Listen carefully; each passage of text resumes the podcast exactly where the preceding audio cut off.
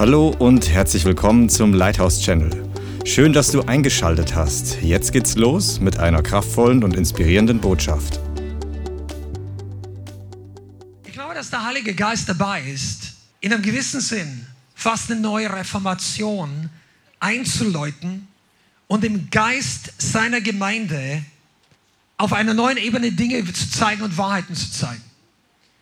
Und bevor wir genau ins Thema oder ins Detail reingehen, möchte ein bisschen was darüber sagen, was Reformation eigentlich bedeutet. Das ist keine ausschließliche oder exklusive Definition. Es ist das, was man im Laufe der Geschichte darunter versteht. Es gibt den Begriff Erweckung oder Revival und dann gibt es den Begriff Reformation. Und reformatorisches Wirken kennen wir, der Begriff vor allem aus dem Mittelalter oder seit dem Mittelalter. Wenn du die Kirchengeschichte siehst, und einige sind vielleicht noch nicht so lang da, deshalb möchte ich das nochmal klar stellen. Vor 2000 Jahren, als Jesus gestorben, auferstanden ist und die Gemeinde gegründet wurde, der Heilige Geist kam, die Apostelgeschichte, die ersten 50, 100 Jahre, das Christentum sich ausgebreitet hat über alle Welt. Indien, Thomas hat in Indien gepredigt. Durch das ging viel weiter, als du liest bis zum 28. Kapitel in der Apostelgeschichte. Und dann ist es gewachsen und gewachsen und gewachsen. Und im Laufe der Jahrhunderte haben sich religiöse Bräuche, menschengemachte Traditionen, tote Werke, Götzendienst und vieles mehr wieder ins sogenannte Christentum eingenistet. Es hat ziemlich stark angefangen im Jahr ca. 320, 330 nach Christus, als das Christentum Staats, sogenannte Staatsreligion wurde. Der Kaiser damals sich selber als den ersten Papst definiert hat, Konstantin, und viele Dinge getan hat, das Judentum aus den christlichen Liturgien, wenn man das im positiven Sinne komplett rauszunehmen, haben verboten, dass Leute sich privat versammeln. Es, das Priestertum wurde eingesetzt, viele, viele Dinge. Im 5., 6. Jahrhundert kamen Ahnenkult dazu, äh, Gebete zu Toten, das können wir irgendwann mal im Detail sagen, aber während der ganzen Zeit der Jahrhunderte wurde es geistlich immer finsterer, immer weiter weg vom Ursprung, von der Apostelgeschichte. Und das sollte dich interessieren weil das Original hat Power. Nur das Original hat Kraft. Die Fälschung hat keine Power. Deshalb hat der Teufel versucht, die Fälschung zu installieren im Christentum. Denn Verfolgung hat ihm nicht wirklich weitergebracht. Der hat die ersten Gemeinde verfolgt. Natürlich Jesus, weil er der Chef, der König, der die Wahl in Person war. Und dann hat er festgestellt, einen hat er zerschlagen, hunderte neue sind auferstanden. Und dann Tausende und Zehntausende, bis hin zu Hunderttausende. Und er hat seine Mitarbeiter in Rom und überall in der Welt gehabt. Nero hat die, die Christen unfassbares Leid angetan, den Löwen zum Fraß vorgeworfen, lebendige Fackel in seinem Garten angezündet und so weiter. Und je mehr er die Gemeinde verfolgt hat, der Teufel und seine Leute, desto mehr sind sie gewachsen. Und das kannst du überall sehen, wo Verfolgung ist auch heute noch in, in Ländern, die westlichen Christen bedauern und man ist natürlich, ist es bedauernswert, dass die Gemeinde irgendwo verfolgt und Menschen und Christen getötet werden. Auf jeden Fall. Aber trotzdem ist in diesem Samen der Verfolgung Auferstehungskraft auf der anderen Seite. Und die Gemeinde wächst, wo Märtyrer ihr Leben lassen für das Blut Jesu. Und der Teufel hat verstanden, dass er mit dieser Taktik nicht unbegrenzt weiterkommt. Und er hat gesagt, wir brauchen eine andere Taktik. Wir brauchen eine Fälschung. Wir brauchen eine Immunisierung der Christen für das Echte. Und das war der Geist der Re äh, Religion und der Rebellion auch, aber vor allem der Religion. Der Geist der Religion lässt dich glauben, du bist im Richtigen, während du doch geistlich tot bist. Oder nennen wir es mal kaltgestellt während nichts mehr da ist und alle feiern weiter, wie es ist. Wisst ihr, deshalb, wenn du schon länger zuschaust, deshalb habe ich vorhin während der Anbetungszeit mal kurz die Stopptaste gedrückt und zwei, drei deutliche Sätze gesagt, damit wir uns nicht einlullen von unserer eigenen Gewohnheit. Seid ihr da? Sondern dass wir in der Realität der Tiefe des Christus wachsen. Denn eingelullt in unsere eigene Gewohnheit ist Religion nicht weit. Christliche Religion und dann wurde es dunkler und traditioneller. Und nicht nur christliche, göttliche Traditionen, sondern falsche, menschliche Traditionen. Da dürfen nur noch ein paar Priester bestimmte Dinge tun und, und sie fangen an zu lehren, der Rest des Volkes Gottes ist heilsnotwendig abhängig von den Priestern. Da wurde vorne und hinten geteilt. Profis und Laien. Die Profis haben sie nicht Profis, sondern Priester genannt. Das war alttestamentlich vom Konzept, aber noch viel gefährlicher, weil es nicht mehr weder alt noch neutestamentlich war. Es war einfach falsch. Und die Gemeinde hat darunter gelitten. Viele Leute waren nicht von neuem geboren, die waren nicht gerettet und waren doch unter dem Kreuz sitzend. Diese Woche habe ich übrigens eine, eine starke Aussage von einem Prediger gehört, ich weiß nicht mehr, wer es war, er gesagt hat, wir sollen nicht nur zum Kreuz kommen, das ist schon richtig, aber wir sollen nicht nur das Kreuz vor Augen haben, das Kreuz haben die vor Augen, die noch nicht am Kreuz sind. Wenn du am Kreuz bist, hast du die Welt vor Augen. Und du siehst gekreuzigt mit Christus die verlorene Welt, die das Evangelium braucht, die auch das Kreuz braucht. Und von dort aus, während unser Fleisch, unser alter Mensch stirbt, der neue Mensch aufersteht und in der Fülle Christi lebt, von dort aus kommt Rettung für diese Nation.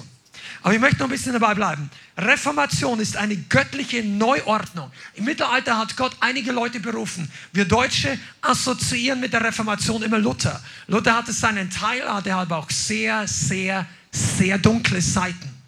Der wird heute vom Verfassungsschutz eingebuchtet werden für die Aussagen, die er damals getroffen hat. Nichtsdestotrotz hat er einen Ball ins Rollen gebracht. Und ich rede nicht vom Verfassungsschutz, der antichristlich ist. Er hat Aussagen über die Juden gemacht, die, die für eines Christen nicht würdig sind. Das solltest du auch wissen. Trotzdem gab es viele andere Reformatoren. In Deutschland, in Böhmen, in England, in der Schweiz, in Frankreich. Äh, es gab viele Bewegungen. Reformation ist eine göttliche Neuordnung, eine Wiederaufrichtung von Wahrheiten von Glaubensgrundlagen oder biblischen Praktiken, die wichtig sind, aber verloren gegangen sind. Die Gemeinde braucht Leute, die die Erweckungs-, die die Aufwachglocke geläuteten. Und weißt du, das ist heute kein Kirchengeschichtsunterricht für dich. Du sitzt heute hier und du schaust heute diesen Stream an, weil wir alle, inklusive der schärfsten christlichen Kritiker, wir profitieren von der Freiheit derer, die uns geistlich vorangegangen sind. Diese Leute haben geistliche Schlachten gekämpft, die wir nicht mehr kämpfen brauchen. Reformatorisches Wirken hat bedeutet, dass die Leute begonnen haben, die Bibel wieder neu zu lesen. Die konnten die damals gar nicht lesen, weil die Bibel, die verfügbar war, war alle in Latein. Fast niemand konnte Latein. Wer von euch Latein in der Schule gehabt? Ja, ihr wisst, warum es fast niemand kann. Also das war keine normale Sprache und das ist bestimmt nichts, was du benutzt, um Gott kennenzulernen, außer du bist theologisch oder hast eine Leidenschaft. Aber die normalen Leute konnten noch nicht mal, viele noch nicht mal lesen und schreiben im Mittelalter. Und dann sollten sie Latein. Das war eine Strategie des Feindes, um die Menschen von der Wahrheit fernzuhalten.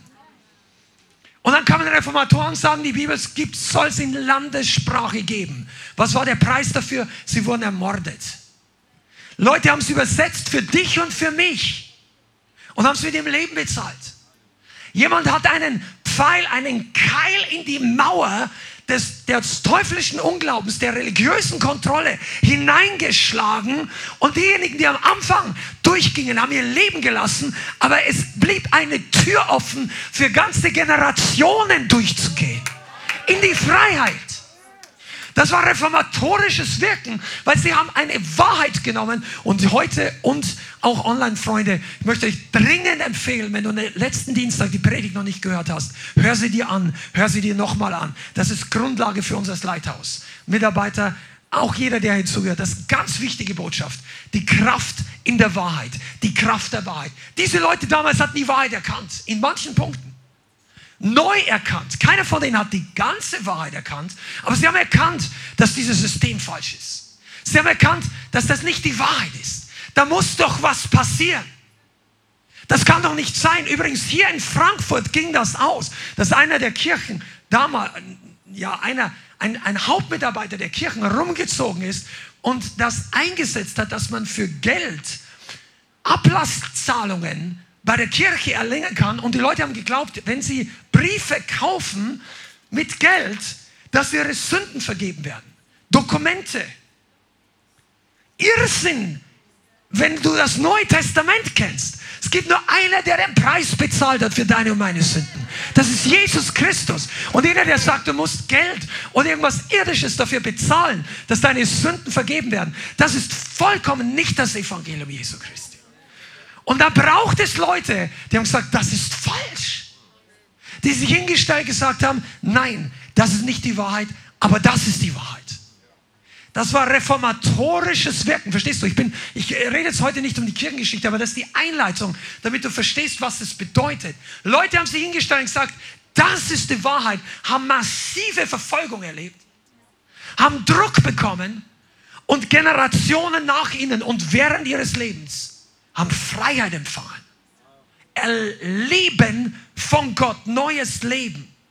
Reformation bedeutet Rückkehr zu den Wahrheiten und Standards der Bibel, zu den Prinzipien Gottes. Und es bedeutet auch eine praktische Änderung der Kultur der Gemeinde. Okay, das wird heute noch sehr wichtig. Bleibt dran.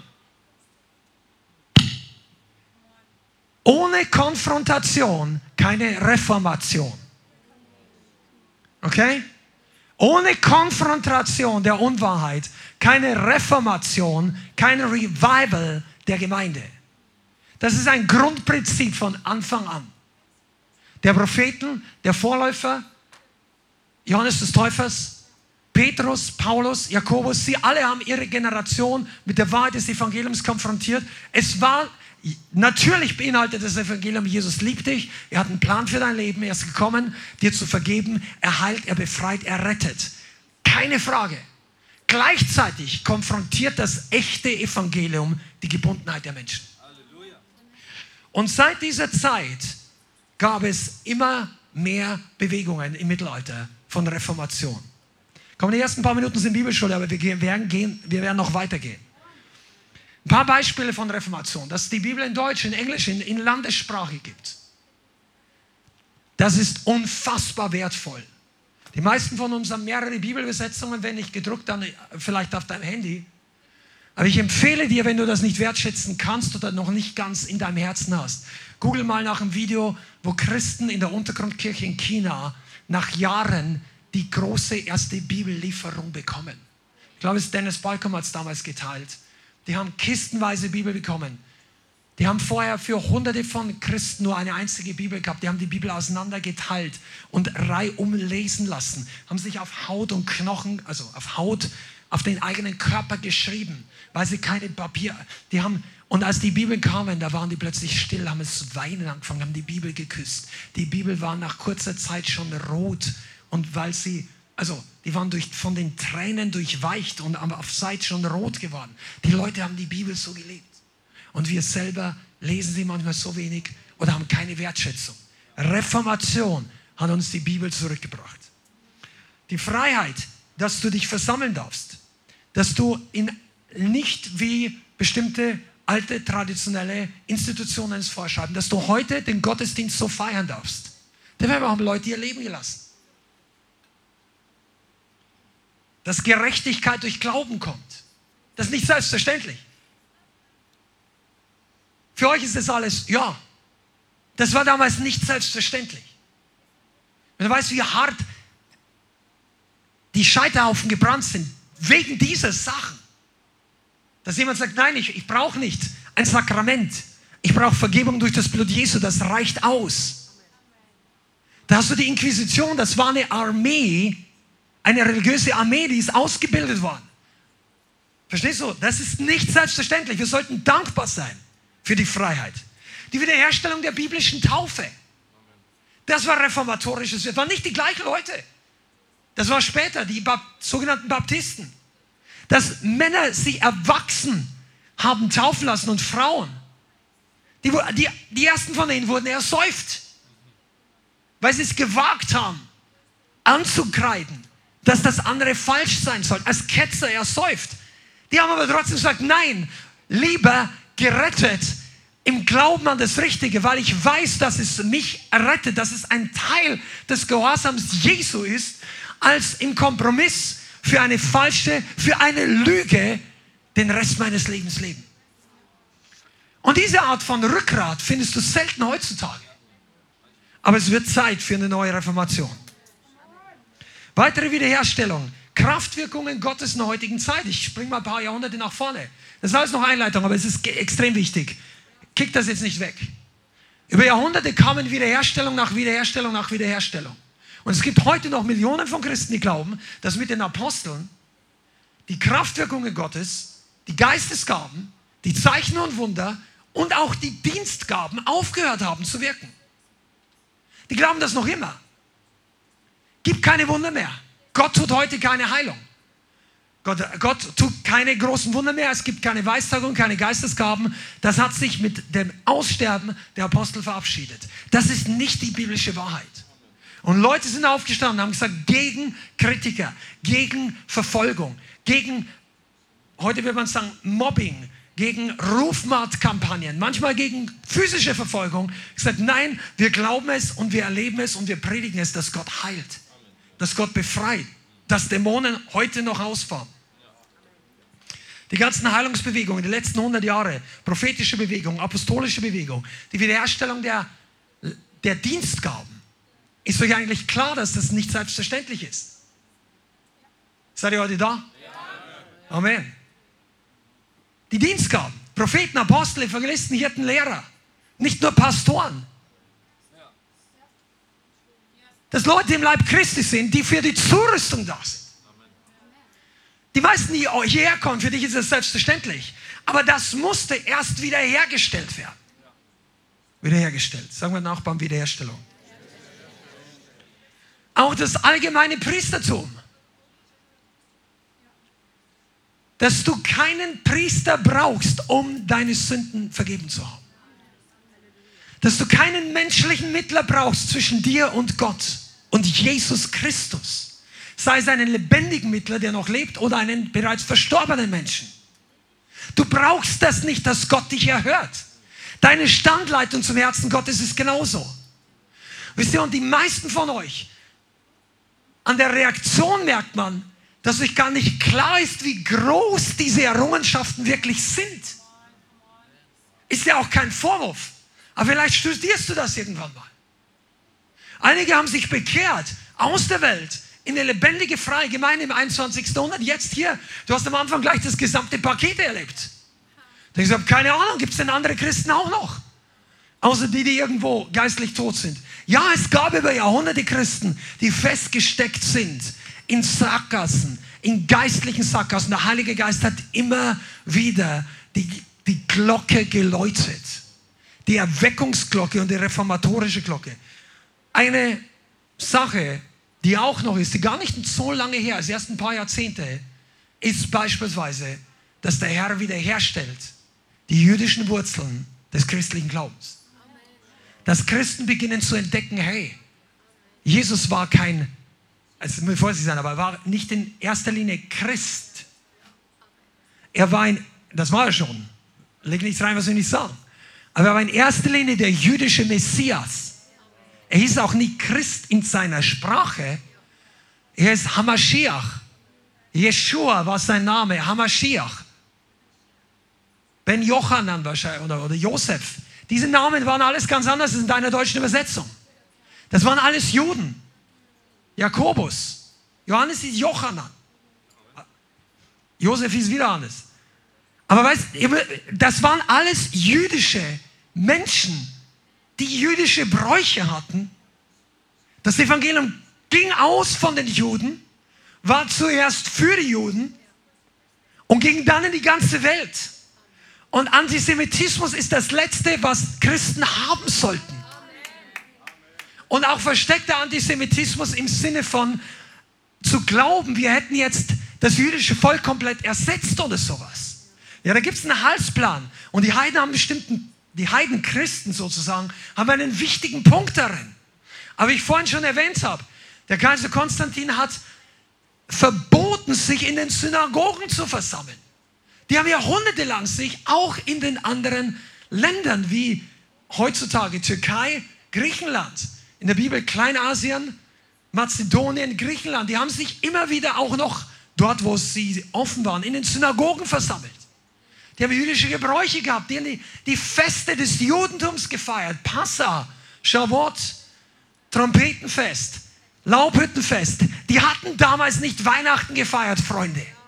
Am Anfang. Auch kein Ostern. Das war, kommt von Astarte. Das war die Fruchtbarkeitsgöttin der Griechin. Die mit dem Kind auf dem Arm. Ring a bell? Da will ich gar nicht zu nah reingehen. Das hat sich über die Jahre erst verändert. Aber am Anfang waren das alles Juden mit jüdischen Gläubigen und wir Heiden hatten einen kostbaren Platz da. Und dann hat nicht geistgeführte Menschen das Zeug alles rausradiert, sodass heute die Juden mit dem Christentum in erster Linie Kreuzzüge, jahrhundertelange tote Kirche und irgendwelche alte Gemäuer und Gebäude verbinden, wo du eigentlich Gott nicht mehr wirklich findest. Wenn du mal nach Israel kommst, ich gebe dir einen Tipp, du kannst dir anschauen, was du willst. Aber meiner Meinung nach, schau dir lieber die Orte an, wo Jesus war und wo nicht so überall eine Kirche steht. Und schau dir das Land an, fühl die geistliche Atmosphäre des, der Gegenwart Gottes. Na klar, auch dort, wo der Tempel war oder all diese Dinge. Jerusalem ist die fantastischste Stadt auf Erden. Aber wenn du erst ein guter Bekannter, ein sehr bekannter Evangelist, mit dem wir unten waren, hat zu mir gesagt, er ist zum ersten Mal in die Grabeskirche reingegangen. Nicht ins Gartengrab, das ist eine schöne Atmosphäre, das ist von wiedergeborenen Christen dort geführt. Aber das, die Grabeskirche, das ist eine alt, ich weiß nicht, ob sie katholisch oder orthodox ist, aber dort gibt's, da haben die, da küssen die Leute die Grabplatte voller Weihrauch. Alles Menschentraditionen. Da da bist du nicht näher Gott, sondern du bist einfach in vielen menschlichen Traditionen. Und die Juden sehen das und sagen, das sind die Christen. Wisst ihr, dass das eine teuflische Taktik ist? Damit der Teufel seine Zeit auf der Erde länger hinzieht. Ich weiß nicht, ob du das schon verstanden hast. Aber der eins, einer der wenigen entscheidenden Faktoren, bis Jesus wiederkommt, und wenn Jesus wiederkommt, ist die Zeit für den Teufel abgelaufen. Ja? Aber bis dorthin, und er weiß, was dann kommt, der Teufel, deshalb versucht er das hinauszuzögern, solange es geht. Die Wiederkunft Jesu wird hinausgezögert. Warum und wie? Weil Jesus gesagt hat, ihr werdet mich von nun an nicht mehr sehen, bis ihr ruft, gepriesen sei der da kommt im Namen des Herrn. Zu wem hat er das gesagt? Zu den Juden, zu den Bewohnern von Israel.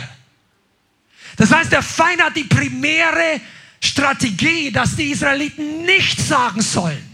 Gepriesen sei der, dann kommt Jeshua im Namen des Herrn. Und wen hat er dazu gebraucht? Religiöse Christen. Unter anderem. Und viele andere. Aber die Zeit wendet sich. Gott stellt wieder her. Er bringt Wahrheiten ins Volk Gottes zurück. Ich könnte heute noch viel darüber reden, aber es wäre mehr eine Bibelschule. Vielleicht ist was für ein Trainingsabend. Wir haben schon mal über reformatorische Bewegungen gesprochen und ich glaube, dass jeder Christ, der irgendwie geistlich interessiert ist, sollte Teile, so Lichtpunkte in der, Kirchengesch in der wiedergeborenen Kirchengeschichte kennen, wo Gott sein Licht zurückgebracht hat. Das waren Helden des Glaubens, geistliche Vorbilder. Einige von euch, die online zuschaut, ihr solltet euch die richtigen Vorbilder nehmen. Das muss nicht eine Hillsong oder Maverick City Band sein. Nichts gegen die Leute, wenn da Salbung drauf ist, wo sie ist. Aber das sind Leute, die ihr Leben gegeben haben vor Generationen, die durchgebrochen sind, als es noch nicht so populär war, Christ zu sein. Come on, ist jemand da? Pass auf. Und der Heilige Geist möchte seine Gemeinde weiterführen. Wir sind im 21. Jahrhundert nicht stehen geblieben. Du sagst, das klingt alles gut. Aber ich habe doch das alles. Verstanden? Ich bin noch mit dem Geist erfüllt. Ich habe mich taufen lassen. Wenn nicht, dann melde dich. Es ist gut, sich als Erwachsener taufen zu lassen.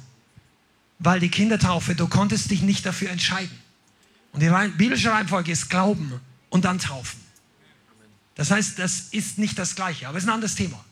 Aber grundsätzlich, wenn du, all die, wenn du in diesen Dingen lebst und wenn du in diesen Dingen ja on fire bist und du sagst, du findest es gut, dann solltest du trotzdem wissen, dass der Heilige Geist noch nicht zu Ende ist. Und die spannende Frage in unseren Tagen ist, was möchte Gott als nächstes wiederherstellen? Wo möchte Gott sein Volk, dich und mich, näher an seine Urgemeinde zurückführen? Wo ist der Punkt, wo er seine Transformationskraft ansetzt.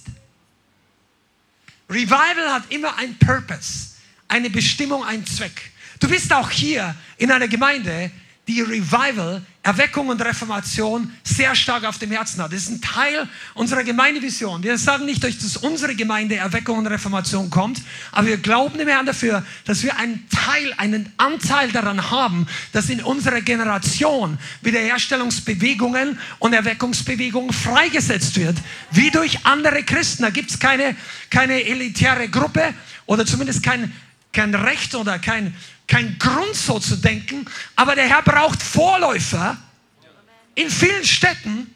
Deshalb ist es auch gut, dass wir ein Netzwerk haben und nicht nur eine Ortschaft. Der Herr braucht Leute, die on fire sind. George Whitfield, den solltest du mal studieren, es war ein Evangelist. Der, den haben sie rausgeschmissen aus allen möglichen Kirchen, also Anglikaner damals, in England, 1730, 40, wenn du ein bisschen studierst. Also ich glaube, es hat 1721 irgendwo um die Zeit angefangen. Dann hat er als einer der ersten angefangen, draußen auf der Friedhofsmauer der Kirche zu predigen. Und die Leute sind gekommen und stehen geblieben. Das waren Straßenprediger. Amen. Dann hat er den ganzen, die haben England rauf und runter gepredigt. Unfassbar, was da passiert ist. Leute, und der hat auch Verfolgung erlebt. Ich habe es schon mal gesagt. 5 oder 10.000 Leute im, im Hyde Park haben sich versammelt. Leute haben geschrien, Leute wollten ihn umbringen. Er hat gepredigt. Dann verrutscht ihm seine Perücke. Damals war das so, dass die ehrenwerten Leute so eine eigenartige wie eine barocke Perücke anhaben. Ich verstehe nicht warum, aber das war damals so. Das war irgendwie, versteht ihr das, diese weißen Dinger, wie du manchmal in Filmen siehst. Die Perücke verrutscht ihm, er dreht sich um und sieht, dass ihm jemand mit dem Schwert in den Kopf stechen wollte und hat ihn verpasst. Und der Herr hat ihn gerettet. Also der war, Erweckung und Verfolgung waren oftmals zusammen. Und ich sagte mal eins, wenn du solche Leute liest und kennst, ich weiß nicht, du musst ein Herz aus Stein haben, wenn du da nicht entzündet wirst. Also ich werde. Das begeistert mich. Wenn ich dann lese, einige von euch seid ja entmutigt, weil der Hamster Durchfall hat. Oder weil, ich bin jetzt ein bisschen scherzhaft, okay? Nimm es nicht persönlich. Aber, oder wenn irgendwas in deiner Arbeit schief gelaufen ist. Oder meine Güte, du hast eine Prüfung versemmelt. Ja, ich hoffe, du hast gelernt, aber die Welt geht nicht unter. Du kriegst eine neue Chance. Aber weißt du was? Die Leute damals für Widerstände weggesteckt haben. Wer von euch kennt den Namen John Wesley? Oh ja, sollte so. Das war ein Kumpel von George Whitfield. Die waren, Kumpel, die waren Freunde, die waren im gleichen Hauskreis. Der Hauskreis hat Weltgeschichte geschrieben. Komm on, ist irgendeine Revival Group hier. Wenn du noch eine suchst, dann melde dich nachher. Diese Revival Group hat Weltgeschichte geschrieben. Da war George Whitfield, John und Charles Wesley und noch ein paar Leute. Und John Wesley hat, die haben Tagebuch damals geführt, das war, die waren die Methodisten und die haben einige Methoden gehabt, die mussten jetzt nicht alle übernehmen, aber ein paar waren gut. Die haben jede, jede Woche gefastet, zwei, dreimal. Ja, ist gesetzlich. Ja, die haben die ganze Welt umgedreht, die haben auch geistliche Dinge gehabt, die waren in manchen Punkten noch nicht ganz freigesetzt, aber nimm den Segen und spuck die Knochen aus oder die Gräten, verstehst du? Und John Wesley schreibt in sein Tagebuch irgendwie so, Samstag dort gepredigt, rausgeworfen aus der Kirche. Sonntag hier gepredigt, gesagt, nicht mehr eingeladen nach der Predigt.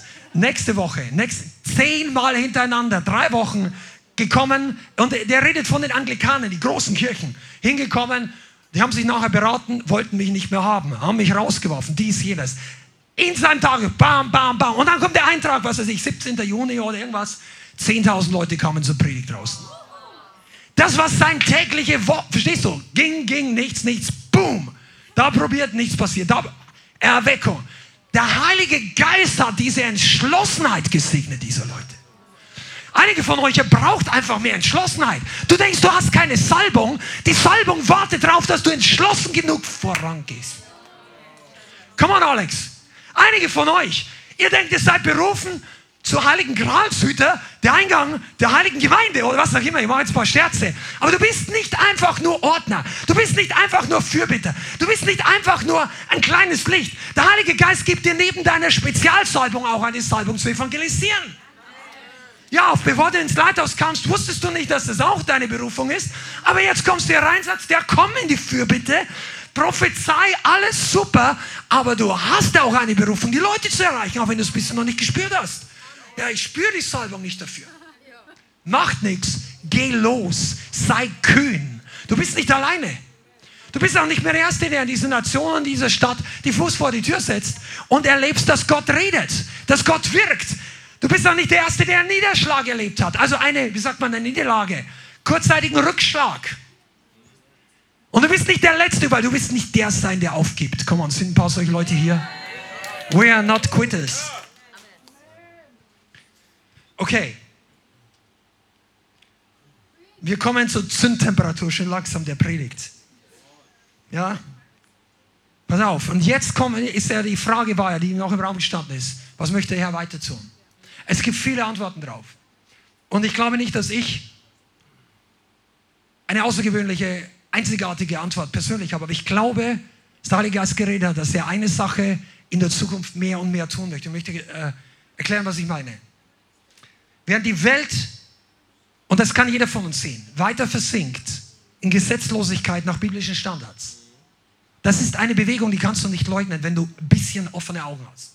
Moralische Prinzipien, geistliche Prinzipien, Vermischung von Religionen, Okkultismus. Vor ein paar Wochen hatten wir erst die Predigt Zauberei, moderne Zauberei. Wenn, dich, wenn du da noch unwissend bist, höre das mal an, wenigstens die erste halbe Stunde. Du wirst mitbekommen, was in unserer Welt heute, 2023, alles los ist. Ist unvorstellbar. Die Anzahl, die exponentielle Anzahl von okkulten Wirken. Die Welt versinkt in manchen Dingen. Und das Traurige ist, dass ein Teil des Leibes Christi mitgezogen wird in Liberalität, in Laschheit, in menschengemachte Werke,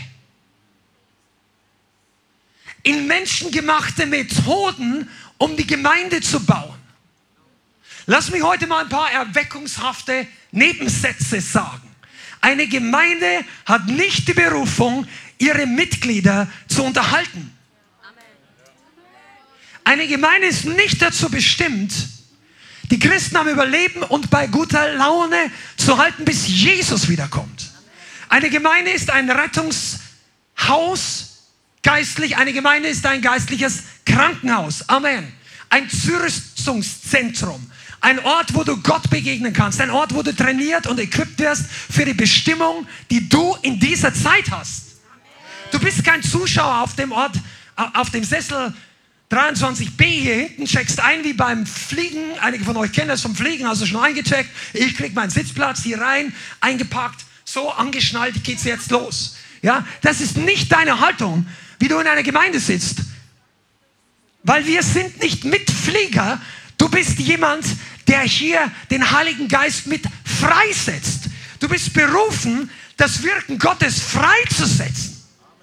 Du bist als Katalysator des Wirken Gottes berufen. Katalysator ist ein chemischer Begriff für einen Beschleuniger einer Reaktion. Also vergiss mal das Auto, das ist zwar dort auch, aber da, da hat es eine andere Funktion in dem Sinn. Oder was wir damit verbinden. Du bist berufen, dass durch dich Generationen verändert werden. Und so viele von uns denken so klein. Ich meine, das ist eine der Kernbotschaften unserer ganzen Gemeinde. Denk größer. Glaub das, was Gott mit dir tun will. Komm raus aus dem kleinen Denken, dass das alles sich nur um uns, um diese vier Wände, um unser kur in menschlichen kurzes Leben dreht. Der Heilige Geist kann dich auf eine Abschuss, Abschussrampe von göttlicher Berufung schicken und du kannst in drei Jahren mehr bewirken als andere Generationen in 30 und 300 Jahren, weil Gott die Zeit beschleunigt.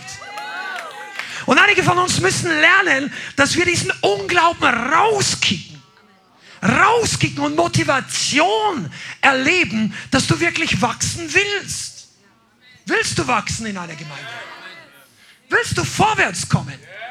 Ist dir das zu viel, darüber zu hören, dass Gott durch dich große Dinge tun kann?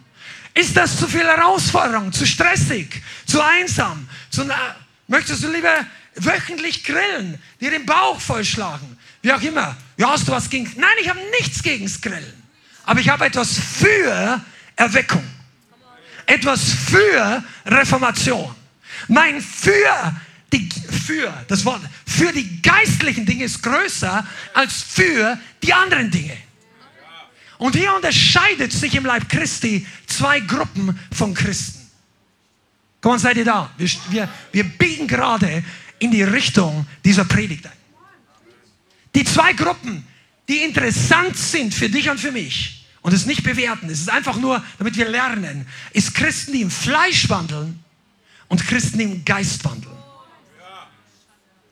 Das ist das Entscheidende. Es kommt nicht in erster Linie auf den Namen der Denomination an, wobei das einen Hinweis dafür gibt, was da gepredigt wird, wenn du dich ein bisschen auskennst. Und in manche Kirchen oder Gruppen ist es nicht ratsam hinzugehen. Das schämen wir uns überhaupt nicht zu sagen, weil alles andere wäre total lieblos. Weil du wirst ein kleines Kind nicht dorthin schicken, wo du weißt, dass vergiftetes Leitungswasser läuft, während die, die Nurse, die, die Hebammen oder die Kinder, die Erzieherinnen die Babyflaschen füllen. Du möchtest, dass die Kinder gesund aufwachsen. Aber das ist eine Neben Nebensache. Hat aber auch was mit Reformation zu tun. Wisst ihr, dass die Leute heutzutage, die alten Reformatoren, peinlich verschwiegen werden. Die Kernaussagen der alten Reformatoren findest du nicht mehr in den heutzutage Erweckungskonferenzen meistens. Oh, weil es zu unbequem ist, dass bestimmte Denominationen heute auf die Idee kämen, das könnte gegen sie geredet gewesen sein. Ist auch kein Wunder, dass die Leute solche Gedanken bekommen, weil es war gegen sie. Und wenn ich jetzt möchte nicht abbiegen in der Richtung, was die Leute dann bleiben noch ein bisschen dran, wir gehen in eine andere Richtung, aber google doch mal, was diese Leute gesagt haben und warum Gott sie so gesegnet hat. Aber das ist ein anderes Thema. Geist und Fleisch. Viele große Gemeinden in unserer Zeit biegen die, in die einfachere Richtung, Richtung ab. Im Westen. Ich rede jetzt primär in westlichen.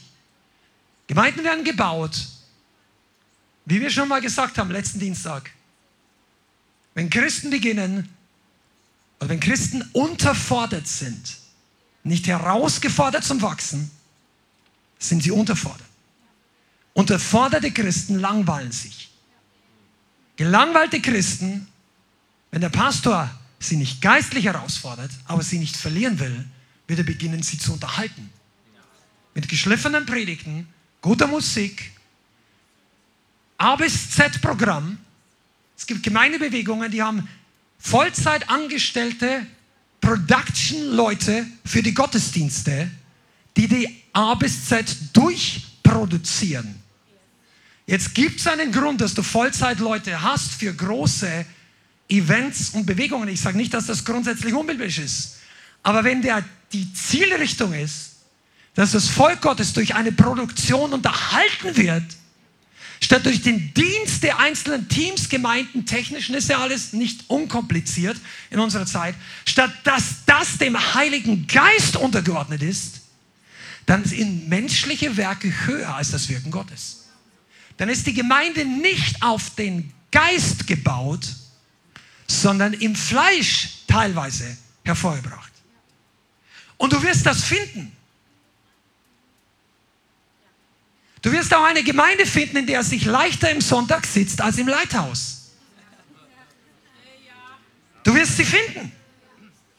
Wo die Gottesdienste kürzer sind, nicht so viel über finanziellen Segen geredet wird, wo die Zeugnisse kürzer sind, oder vielleicht gar keine.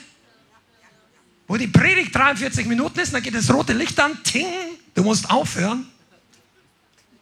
Ich, ich weiß aus Erfahrung, nicht aus unserer Gemeinde, hier gibt es kein rotes Licht, wo der predigen. Aber du hast 43 Minuten, dann machst du Schluss, ja? Wenn du eingeladen bist. Halbe Stunde Lobpreis.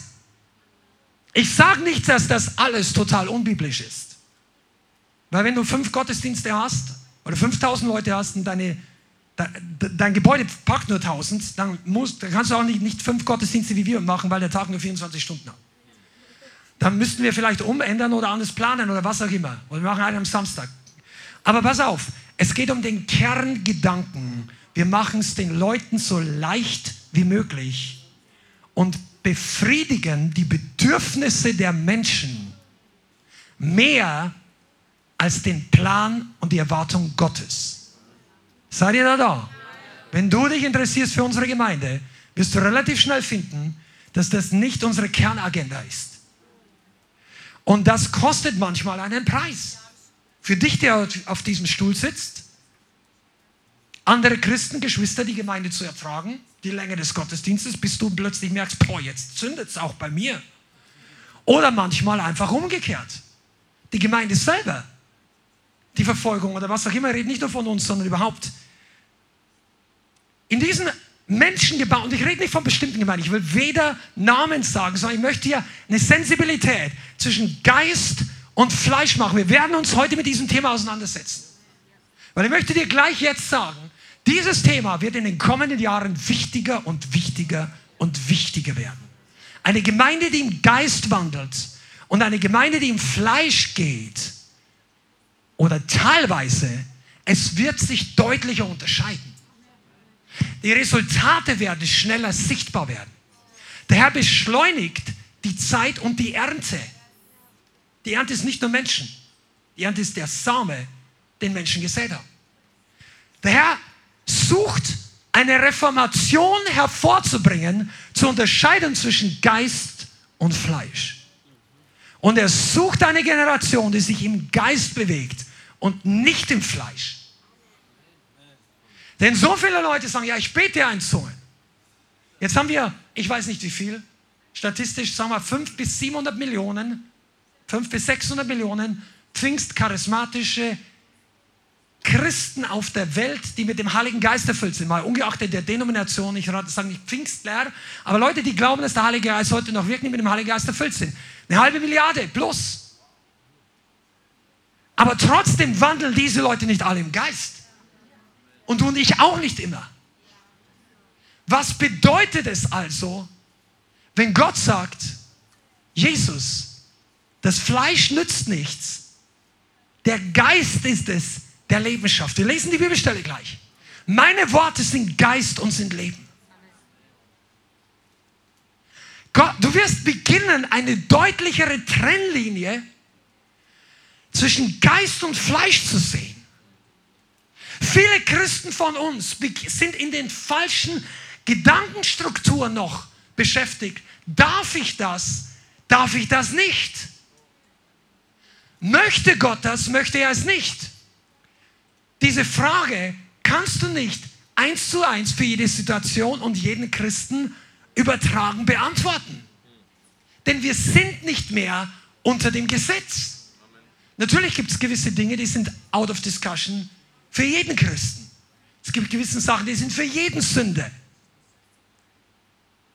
Ehebruch, die Werke des Fleisches, Zauberei, Götzendienst, Unzucht, Hurerei, Sex außerhalb der biblischen göttlichen Prinzipien. Das ist, da, da gibt es keine Diskussion, obwohl die, der Leib Christi, der die Wahrheit nicht mehr richtig festhält, beginnt trotzdem durchdrungen zu werden, auch von hier neuen Gedanken, die in Wirklichkeit keine neuen, sondern uralte Gedanken sind die ältesten Gedanken der Bibel, außer Jesus, sollte Gott wirklich gesagt haben. Wer hat es geredet? Die Schlange. Wo? Zu Eva im Garten. Sollte Gott gesagt haben. Ja, heißt das wirklich, was in der Bibel steht? Ja, das muss man. Heute ist andere Zeit, andere, wir sind andere Menschen, andere Nöte. Jesus würde heute anders predigen, wenn er heute leben würde. Du kennst dich nur nicht aus. Wir haben eine New Revelation. No, New Rebellion. Aber weißt du, die Frage ist nicht wirklich, ist es Sünde oder nicht? Die Frage ist, ist es Geist oder ist es Fleisch?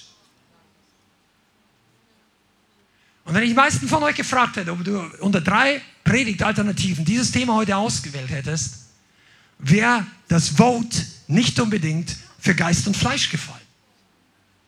Und genau deshalb will und wird Gott eine Reformation schicken.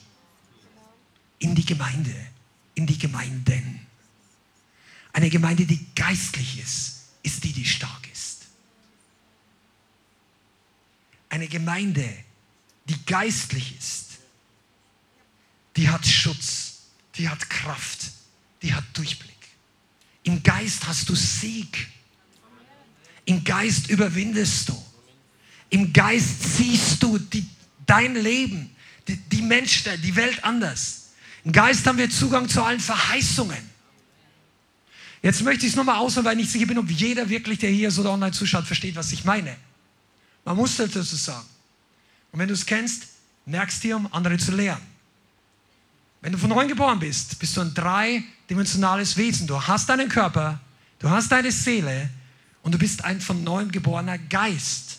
Dein Geist ist bereits vollkommen, er ist bereits geheiligt, er hat Gemeinschaft mit dem Vater in dir. Gott wohnt in dir, in deinem Geist. Er ist Erbe Christ, er ist Kind Gottes. Dein Geist wird, der ist eng, so eng, wie es nur sein kann mit Gott. Unsere Seele, unsere Gefühle, unsere Gedanken, das ist unsere Seele, die brauchen Erneuerung, Veränderung, Transformation. Und unser Körper erst recht. Aber wenn wir uns im Geist bewegen, dann erfüllen wir den Willen Gottes und wir haben Zugang zu allen Verheißungen. Wenn wir uns natürlichen, in unserer Seele, in unseren Gedanken, die nicht göttlich sind, bewegen, bewegen wir uns oftmals außerhalb des Willens Gottes, außerhalb des Glaubens, Du kannst nur glauben im Geist auf der Basis des Wortes. Meine Worte sind Geist und Leben. Du brauchst deine Identität. Ich komme nachher noch auf diese Dinge. Hilft dir nur was, wenn du dich im Geist bewegst. Und deshalb ist wichtig, dass man unterscheiden kann zwischen Fleisch und seelisch und geistlich. Viele Christen sind deshalb verwirrt, weil sie das nicht richtig unterscheiden können. Und die hören Predigern zu, und du fragst ihn, was hast du mitgenommen? Ach, das war so angenehm, was der gesagt hat. Wir haben uns im Hauskreis unterhalten über bestimmte Art von Predigt und Prediger. Und nicht um Leute schlecht zu machen, wir sagen, ich glaube, an dieser Stelle muss ein bisschen vorsichtig sein, was die Theologie angeht. Und, und dann hat eine Person gesagt, früher habe ich die gern gehört, weil er hat die Seele angesprochen. Aber plötzlich ist, hat mir Gott die Augen geöffnet, was der Unterschied zwischen Geist und Seele ist. Und dann wurde mir eigentlich klar, dass es gar keine richtig dauerhafte, bleibende, gute geistliche Nahrung ist, sondern meine Seele wurde gesättigt. Und Seele sind nicht nur Gefühle. Wenn dir eine Predigt gute Gefühle gibt, preis dem Herrn. Aber das ist nicht die entscheidende Sache. Die entscheidende Sache kommt das Wort Gottes in deinen Geist. Empfängst du Transformation. Und wenn unsere Seele sagt, okay, gute Gefühle. Manche Leute brauchen das Kitzeln des Verstandes. Ja? Hast du? Pass auf, einige von uns müssen Buße tun, weil wir so intellektuell verkopft sind. Ja, das ist wieder. Dass du Leute im Grunde Boden diskutieren kannst, aber von Transformation Lichtjahre weit entfernt bist.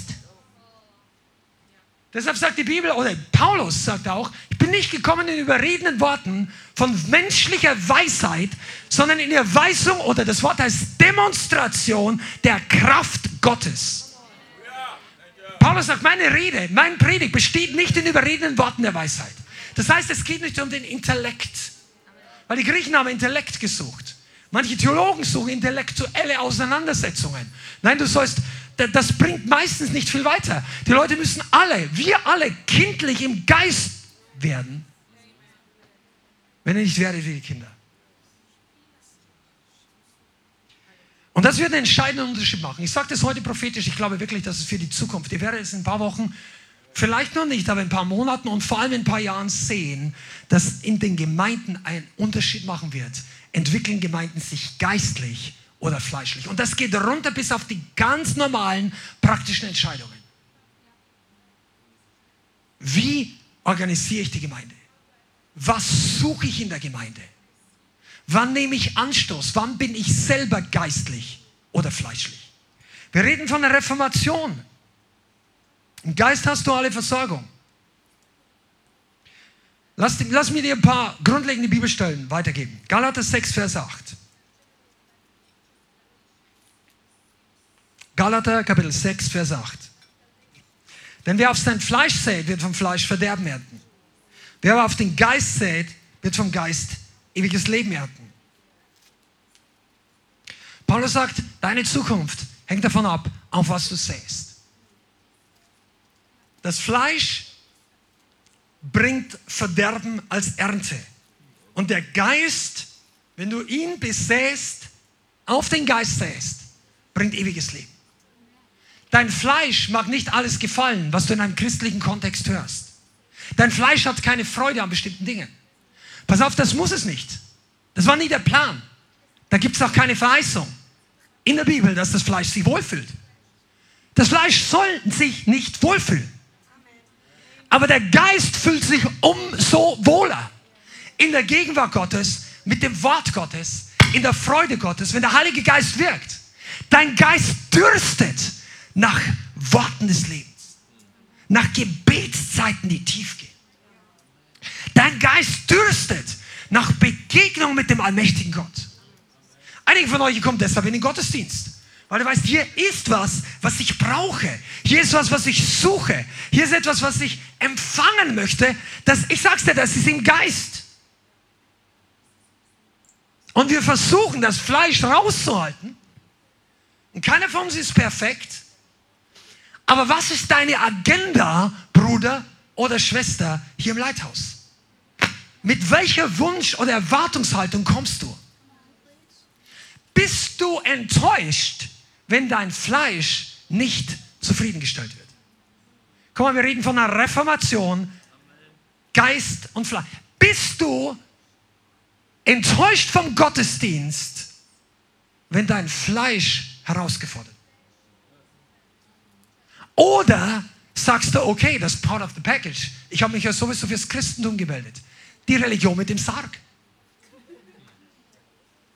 Ist vom anderen Prediger. Du bist berufen zu sterben und zu leben.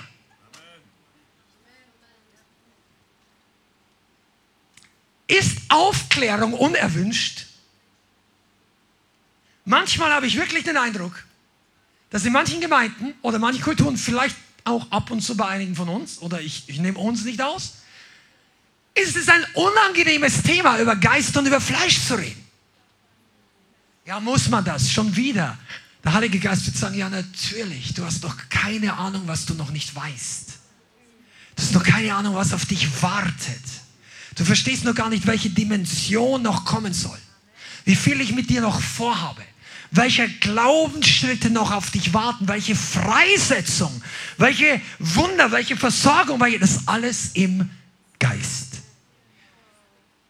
Und deshalb ist auch bei diesem Thema, wie bei jeder Reformation, ich nenne es einfach mal Revival Message, die Konfrontation unangenehm.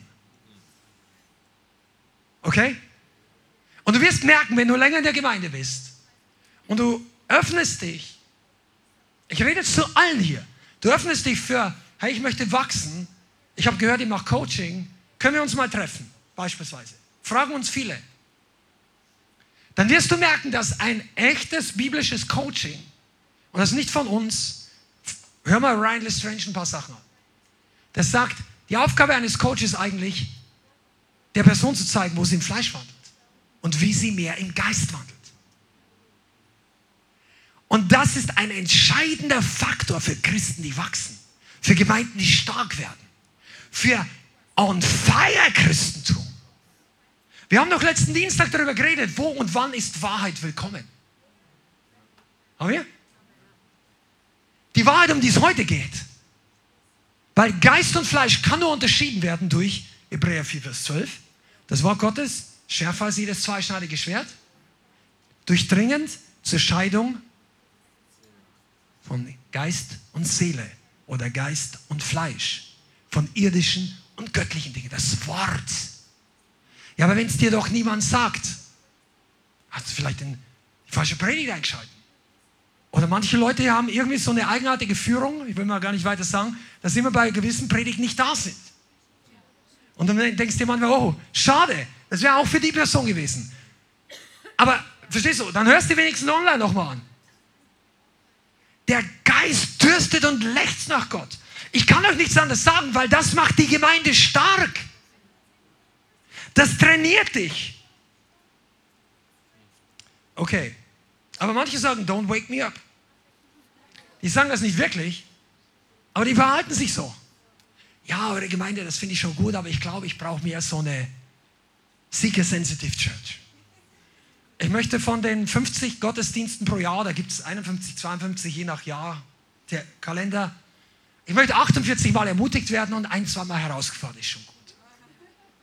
Gut, du kannst es machen. Ich, ich, hier wird auch niemand festgehalten. Wir haben uns äh, vorgenommen, die Gemeinde so zu bauen, wie ein guter, bekannter Prediger und Freund von uns gesagt hat, bei uns ist die, der Ausgang größer als der Eingang.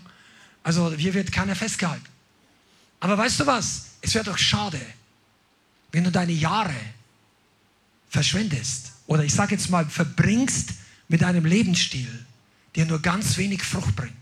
Und eines Tages, wenn du vor Gott stehst im Himmel und du siehst Leute herbeikommen, Leute, die weniger gebildet waren wie du, die insgesamt weniger Jahre gläubig waren, bevor sie vor Gott gekommen sind, die du geringer geschätzt hast auf der Erde, mit größerem Lohn von Jesus, dem König, belohnt, es wäre doch schade, wenn dann erst der Moment des Aufwachens kommt und sagen, hätte ich doch mich auf der Erde mehr damit beschäftigt, den Prinzipien und mehr im Geist zu wandeln.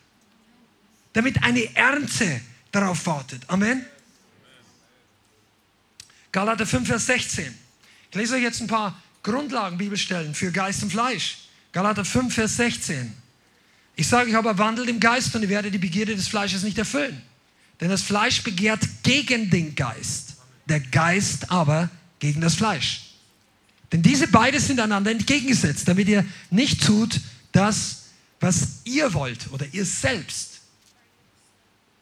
Also hier musst du wissen, du kannst keine Kompromisse mit dem Fleisch machen. Entweder das Fleisch in einer Sache oder der Geist wird letztendlich gewinnen. Ich hoffe, ich bin nicht nur zu theoretisch für euch.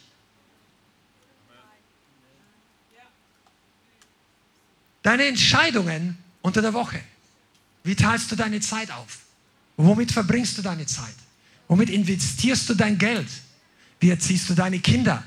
Welchen Beruf wählst du dir? Welche Berufsänderung wählst du dir? Viele, viele Fragen von den großen Fragen, wen heiratest du, wen, wen suchst du als Partnerschaft, bis zu den ganz kleinen Alltagssachen, ist es immer eine Entscheidung. Nicht in erster Linie, darf ich das, darf ich das nicht. Ah, Gott sagt nicht in der Bibel, ich darf das nicht, also darf ich das. Das ist gesetzliches Denken. Jesus sagt, oder besser der Heilige Geist durch Paulus, alles ist mir erlaubt, aber nicht alles nützt mir. Und an einer anderen Stelle sagt er, gebraucht die Freiheit aber nicht als, als Anlass für das Fleisch. Also du bist frei.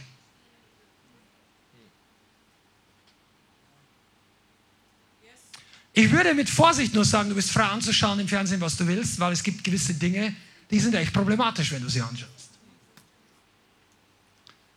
Aber formal steht in der Bibel nicht, du sollst nichts Hochprozentiges trinken. Steht in der Bibel so nicht drin. Aber es steht drin, berausche dich nicht. Also ich kenne keinen Mensch, der dieses Hochprozentige wegschluckt, dessen Leib anders reagiert, also vielleicht du bist 30 Jahre lang Alkoholiker und du denkst, beim, beim ersten Promille sitzt du noch ruhiger als die anderen 10 Jahre nüchtern. Also dann ist das nicht normal, das ist dann ein kaputter Organismus sozusagen. Aber weißt du was? Diese Diskussionen ist nicht die Frage, was Gott sagt, du darfst oder darfst du nicht, sondern was ist im Geist oder was ist im Fleisch.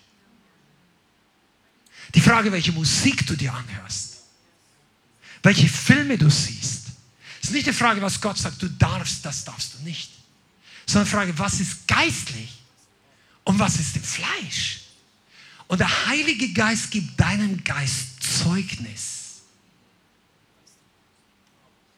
Und deshalb haben wir oftmals in Gemeinden schwache Gruppen von Christen, weil sie sich berufen auf die Gnade und das Fehlen eines Verbotes und sich sicher vorkommen, dass das doch erlaubt sei, während der Heilige Geist aber die Führung im Geist sucht. Komm, wir reden von einer Reformation. Das bedeutet eine Revolution in unserem Denken. Raus aus dem gesetzlichen Denken. Darf ich das, darf ich das nicht? Ja, ist doch nicht verboten, also muss es erlaubt sein. Nein, das ist nicht die Frage für neutestamentliche Christen. Ist es nützlich? Ist es geistlich? Ist es der Plan Gottes für dich? Hast du das Zeugnis in deinem Herzen und den Frieden, nachdem du es getan hast, immer noch? Ja, ich habe Frieden mit der Sache. Und wenn die Leute das durch sind, und dann ist es nicht Frieden, es ist abgestumpftes Gewissen, das nicht mehr redet. Verwechsel nicht ein abgestumpftes Gewissen mit dem Frieden Gottes. Ja, aber was soll ich es unterscheiden? Wenn du sonst Gott auch selten hörst, dann kann es sein, dass dein Gewissen abgestumpft ist, weil du hörst überhaupt nicht mehr viel. Aber wenn du eine sensible Beziehung mit dem Heiligen Geist hast, dann wird dir plötzlich klar, der Heilige Geist ist betrübt, wenn du die Sache machst. Wenn du so redest zu deiner Frau, zu deinem Mann, beiden. Sag, ja, Gott sei Dank bin ich verheiratet. Zu deinem Bruder, zu deiner Schwester, zu deinem WG-Kollegen, zu dem, der im Hauskreis sitzt und der du eigentlich, ich weiß nicht, den hätte ich nicht eingeladen. Ich wusste nicht, dass der kommt, als ich mich für den Hauskreis entschieden habe. Wandel im Geist, nicht im Fleisch. Wisst ihr, fleischliche Menschen sind auf sich selbst fixiert. Auf das, was ihnen nützt, auf das, was sie haben wollen, auf das, was sie gerne hätten. Und wenn sie nicht bekommen, was sie gerne hätten, werden sie ungeduldig und nicht ganz umgänglich. Keiner hier, gell? Ich, ich predige für andere Leute, kein Problem. Hörst einfach zu, kannst vielleicht ja. Pass auf, fleischliche Christen, wenn dein Fleisch hochkommt, wirst du ungeduldig, wenn es nicht nach deiner Nase geht. Ich rede aus eigener Erfahrung. Ist doch nicht hier. Keiner kann sich hierher stellen und sagen, wir sind immer im Geist. Und das ist doch der Wachstum, wo wir gemeinsam wachsen sollen. Wenn keiner darüber redet, wachsen wir nicht. Als noch keiner über evangelistische oder über Geistesgaben gelehrt hat. Aktivierung. Ja, du kannst das auch. Lass uns gemeinsam wachsen. Bis zu diesen Zeiten ist selten was hervorgekommen, Leib Christi. Nur ein paar Leute, die es einfach so automatisch hatten. Aber dann kam die Welle der Aktivierung, der Mobilisierung. Und plötzlich wurde das ein Thema für einen Großteil des Leibes. Hör zu, mit Geist und Fleisch wird es genauso werden. Und es wird die Zeit kommen, da werden sich Leute zurückdenken und sagen, wie konnten wir nur die Predigt über Geist und Fleisch widerstehen, nicht hören wollen. Zumindest diejenigen, die am Ende dann bei Jesus ankommen. Lobpreis. Es geht nicht nach dem Lieblingslied, sondern nach dem, was uns im Geist weiterbringt. Du solltest dir deine Gemeinde nicht nach deinen persönlichen Wünschen aussuchen, sondern nach dem Geist. Es gibt keinen Gemeindebauautomaten. Also, was ich damit meine ist, das ist, der Automat ist das Parallelprodukt von dem Ehepartnersuchungsautomaten. Ja? Wenn es nach unserem Willen gehen würde, dann tippen wir ein, was wir gerne haben würden bei einer Gemeinde. Wir gerne das haben und das und das und die Leute sind immer freundlich, die begrüßen sich, sind, die sind angezogen, haben den und den Stil, treffen sich da, soll die Art von gesellschaftlichen Leute da sein, so, Prediger sollte so sein, die Lieder sollen so sein, ah, die singen in Englisch, das wähle ich ab, ich will den deutschen Lobpreis oder umgekehrt, äh, was auch immer deine Sachen, das gefällt mir. Weißt du, und wir würden uns die Gemeinde so zusammenbauen, wie wir sie gerne haben. Ich mache mich jetzt nicht lustig, ich möchte den Punkt rüberbringen, okay? Und wenn die Gemeinde tatsächlich so existieren würde, ich sag dir eins, du wärst auch dort unglücklich. Wenn es eine geistliche Gemeinde wäre. Wenn du allerdings aussuchst, ja, ich, das würde ja kein Christ machen, dafür sind wir viel zu religiös. Aber in Wirklichkeit würden wir, wenn es nicht aufgedeckt wäre, die fleischliche Variante manchmal anklicken. Wenn da nicht steht, das ist eine fleischliche Variante, oh nein, ich bin, nein, das will ich nicht, ich bin ein guter Christ. Fleischlich will nicht sein, aber irgendwie will ich es doch sein, wenn keine zuschauen. Reden tun wir nicht drüber, aber ich weiß nicht, ich bin es ja nicht. Predige was anderes. Komm on, der Heilige Geist schlachtet ein paar heilige Kühe. Du brauchst Leute, die im Fleisch sind, um dein eigenes Fleisch offenbar zu machen. Puh. Bist du hier? Die Lernkurve geht jetzt ein bisschen schneller. Bleib dran. Das war vorhin Einleitung, jetzt zieht es ein bisschen an. Du, wenn alle sich perfekt verhalten, bist du trotzdem nicht glücklich. Weil das Fleisch wird nie glücklich. Jeder von uns kommt in seinem christlichen Wandel, in seiner Nachfolge in Momente, wo sein Fleisch offenbar wird. Und das macht Gott absichtlich so, damit wir uns entscheiden können, im Geist zu wandeln. Warum gibt es die Möglichkeit für Anstoß? Weil du ein freier Mensch sein sollst. Gott möchte keine Liebesroboter. Einmal einprogrammiert, die lieben mich alle. Ich sage, ich liebe euch, sagt Gott zu den ganzen Menschen. Die Menschen sagen, ich liebe dich auch. Einprogrammiert. Nein, du bist ein freier Mensch. Du kannst dich gegen Gott entscheiden. Du kannst dich gegen das Gute entscheiden. Du kannst diesen Stream abwählen. Du kannst anfangen zu hassen. Du kannst anfangen zu leben. Du kannst Partner wechseln. Du kannst bei einer Frau, bei einem Mann bleiben bis zum Lebensende.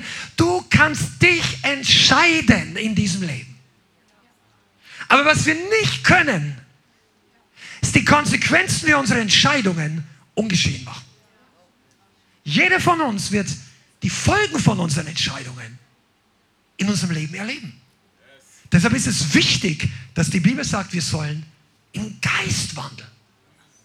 Jetzt die allermeisten hier, die diesem Leithaus gehören, die zuschauen, ich nehme an, die meisten von euch auch, sagen ja, ich habe es jetzt verstanden, das Thema habe ich jetzt verstanden.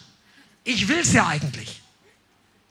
Und jetzt kommt der praktische Weg, dass der, die Willensäußerung nicht das Entscheidende ist, sondern die Entscheidung, die du triffst, wenn du vor der Weggabelung stehst.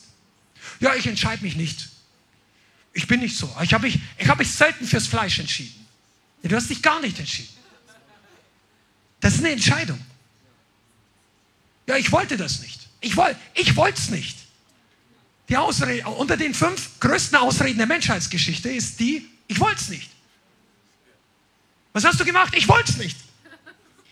Änderst du jetzt, wann das der überfahren ist? Oder was auch immer. Also ja, das ist ein bisschen deutlicher. Kann ja auch sein, dass deine Armbanduhr kaputt ist. Wolltest du auch nicht, aber es ist kaputt. Wisst ihr was? Fleisch und Geist, du musst es vorher unterscheiden. Ah, seid ihr noch glücklich?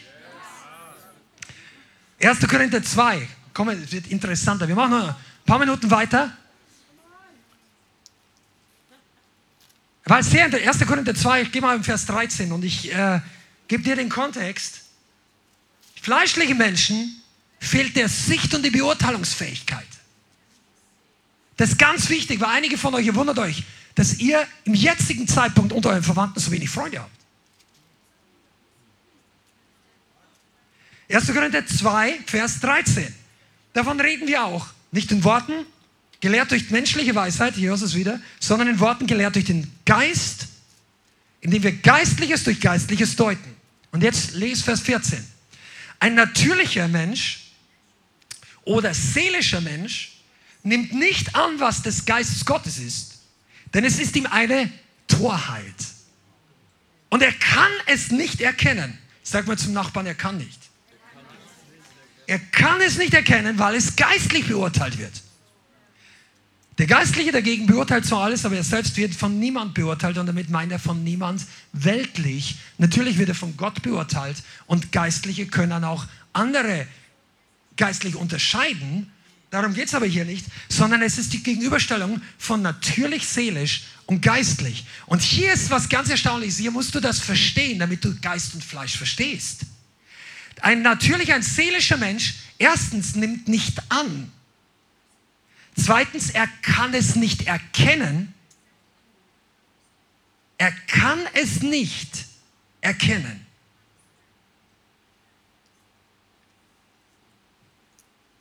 Ein Mensch, der nicht sich im Geist bewegt, kann nicht nachvollziehen, welche Entscheidungen du triffst, wenn du dich vom Heiligen Geist führen lässt. Das ist für den unlogisch. Für manche Leute ist es eine Torheit, eine blöd, dumme. Was? Was machst du mit deinem Leben? Du warst zwei Tage lang an einem Gottesdienst. Was, sag mal, bist du durchgedreht? Wir haben gesoffen. Also, sagen deine Kumpels. Wir haben drauf gemacht. Du hast dich bekehrt, sag, na, hast du eine, das, die können das nicht verstehen. Dann versuch's ihnen nicht menschlich zu erklären, versuch's ihnen nicht, sie recht zu machen. Sie brauchen, um das voll verstehen zu können, das Evangelium. Ich dir mal eines der großen Wahrheiten heute. Wir werden über die nächsten Monate, glaube ich, in dem Thema noch immer wieder mal zurückkommen. Das ist erst der Startschuss heute. Trust me. Aber einige von euch, müsst und dürft lernen. Es ist kein Fehler und es ist nichts falsch an dir, dass manche Leute dich weniger verstehen wie früher, während du aber geistlichere Entscheidungen triffst. Und die Frage ist, bist du okay damit? bleibst du dran? Oder bist du einfach nur, weil die Mehrheit der Leute hier so, wow, und ich finde es ja auch gut, hat positiven Effekt auf meine Seele, ich fühle mich gut und so weiter. Und plötzlich merkst du, dass auch Widerstand kommt und dann stellst du alles in Frage, mach das nicht. Ein seelischer, ein fleischlicher Mensch wird niemals verstehen. Alles. Ich sage jetzt nicht, wir sollen komische, verrückte, weirde Sachen machen. Aber das Evangelium kann von Leuten, die im Fleischwandel nicht richtig verstanden werden. Versuch's doch nicht, diese Leute menschlich zu gewinnen. Lass ihnen ihre Freiheit. Gib ihnen ein Zeugnis. Ein positives Zeugnis. Versuch sie nicht zu überzeugen, zu argumentieren, wie wir vorhin gelesen haben, menschlich, sondern sag einfach, schau mal an. Vielleicht verstehst du das jetzt nicht, aber in meinem Leben war das, jetzt ist das. Das ist passiert. Jetzt seh, erzähl ihm deinen Saat auf den Geist muss nicht so nennen, das verstehen die nicht. Und erklär ihm die Ernte, die du erlebt hast. Die Freiheit, den Segen. Und die Leute werden offener werden für die richtigen Dinge. Du wirst Kritiker nie überzeugen können, wenn sie bestimmte Art von Kritiker durch Argumente, die warten ja nur auf ein Argument, um ihr Neues abzuschießen. Wenn ein Funken Hoffnung in dem Herzen ist, der Demut, etwas von Gott anzunehmen, dann werden sie auf das hören, was Gott tut. Oder sie werden zumindest später darauf hören. Aber ein natürlicher Mensch nimmt das nicht an. Deshalb können manche von uns, also ich hab wir haben Leute hier gehabt. Es war ganz erstaunlich, welche Leute zum Freedom Night hier gewesen sind. Und es waren Leute hier, die waren bei weitem nicht so charismatisch, wie, wie es ausgeschaut hat. Die waren gechallenged und ich habe ein Gespräch und ich habe mit der Person noch Austausch nachher noch gehabt. Die wurde eingeladen. Ich sagte, sie hat echt herausgefordert, was hier alles abgeht. Und das war wie zwei Seiten. Sie hat auf der einen Seite gesehen, dass Gott wirkt, und auf der anderen Seite wusste sie nicht genau, ist das Menschen, was da. Und der, im Fleisch kannst du nicht verstehen, warum ein Körper sich beginnt, in, mit, wie es aussieht, ja, von fremden Mächten gesteuert, wie in der Bibel plötzlich Manifestationen hervorzubringen und danach frei zu sein. Der Mensch sagt, das darf nicht sein, das kann nicht sein. Und der, und der Stolz wird immer größer. Während aber der Geist eigentlich sagt, hör doch mal hin, kann es nicht sein, dass auch für dich was dabei ist. Vielleicht nicht so wie die Person, aber größere Freiheit. Und hier möchte ich euch trainieren und sensibilisieren nichts zu verurteilen, nicht menschlich zu beurteilen, wenn dein Bruder, deine Schwester, Leute dir vorne dienen und es kann auch mal was sein, was nicht ganz im Geist ist. Ich will das überhaupt nicht sagen. Wir sind weder die beste Gemeinde noch, ah, verstehe, wir lernen alle. Aber trotzdem ist es wichtig, dass du nicht menschlich beurteilst. Okay? Ganz wichtig. Das haben wir schon mal gesagt. Wer auf, das Geist, wer auf dem Fleisch sät, wird im Fleisch Verderben ernten. Wer im Geist sät, wird vom Geist ewiges Leben ernten. Du musst es wissen, dass das deine Berufung ist. Einige von euch habt echt eine Berufung zu predigen. Ihr wisst das noch gar nicht, weil eure Predigt hört sich anders an als von Derek Prince. Ander. Ich meine das in einer anderen Art und Weise. Du hast eine andere menschliche Art, die manche Menschen vielleicht herablassend bewerten, aber es kommt auf die Substanz deines Glaubens und den Inhalt, den geistlichen Inhalt deiner Worte an. Und einige von euch ja, habt wirklich eine Berufung. Aber die wird nicht einfach zustande kommen. So. Du musst lernen, auf den Geist zu säen. Ihr Mitarbeiter, nur die Tatsache, dass du in einer bestimmten Gruppe bist, heißt nicht, dass du geistlich bist. Deine Position macht dich nicht geistlich. Deine Position fordert von dir, dass du dich geistlich verhältst. Du, das, das, das ist so tief. Ein Titel macht dich nicht geistlich. Da kannst du ihn nennen, was du willst. Doktor der Theologie, Apostel, Prophet, Evangelist, so und so. Du kannst das alles. Dein, dein Vorspann und dein Nachspann länger als die Visitenkarte lang ist. Das wird alles nichts machen. Die Titel machen dich nicht geistlich, sondern dein Wandel bezeugt, ob der Heilige Geist mit dir ist. Und ich sage dir eins im Leib Christi, wenn du im richtigen Umfeld bist, der Herr weiß diejenigen in Position zu bringen, die im Geist wandeln. Mach dir nicht so viel Gedanken über deine Position, über deine Möglichkeiten. Herr wird die Türen offen, wenn du, wenn du wirklich im Geist wandelst. Oh. Aber das ist eine Frage des Sehens. Und einige von euch, wir, wir alle, ich nehme mich voll mit rein, wir müssen rauskommen aus dem neu modernen Fast-Food-Christentum, nenne ich es jetzt mal so. Schnelle Resultate suchen, schneller Einsatz, schnelle Erwartungshaltung, schnelle Enttäuschung, wenn es nicht so kommt, weil die ganze Welt uns diese Mentalität antrainiert hat. Am besten gleich haben, wenn du nur kein Geld dafür hast, nimm dir einen Kredit. Und all diese Denkweise, schnelle Erwartungshaltung, Schnell ins Bett springen mit jemandem, schnell wieder auseinandergehen. Versteht ihr? Ich möchte jetzt nicht so banal werden, aber Tatsache ist, dass das eine Schnelllebigkeit und eine wenig Tiefe und wir brauchen eine Antikultur dazu.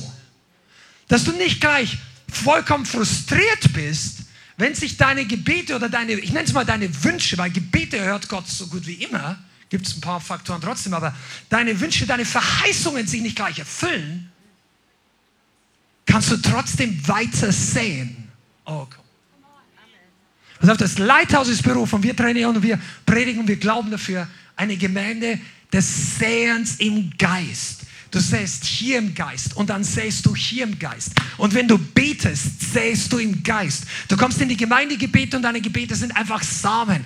Du, das, ist nicht, du, das ist nicht der beste Tag. Du füllst ihn, du, du sähst im Geist. Du bist im Geist, weil du sähst. Du tust der, der Nachbarin was Gutes, räumst auch ihren was weiß ich, geh steig mit auf. Keine Ahnung, wenn, wenn, das, wenn du Gelegenheiten hast, du beginnst zu säen. Du säst im Lobpreis, du säst auf dein eigenes Wachstum. Du schaust einen Film weniger an, wenn du neugläubig bist und eine Predigt mehr.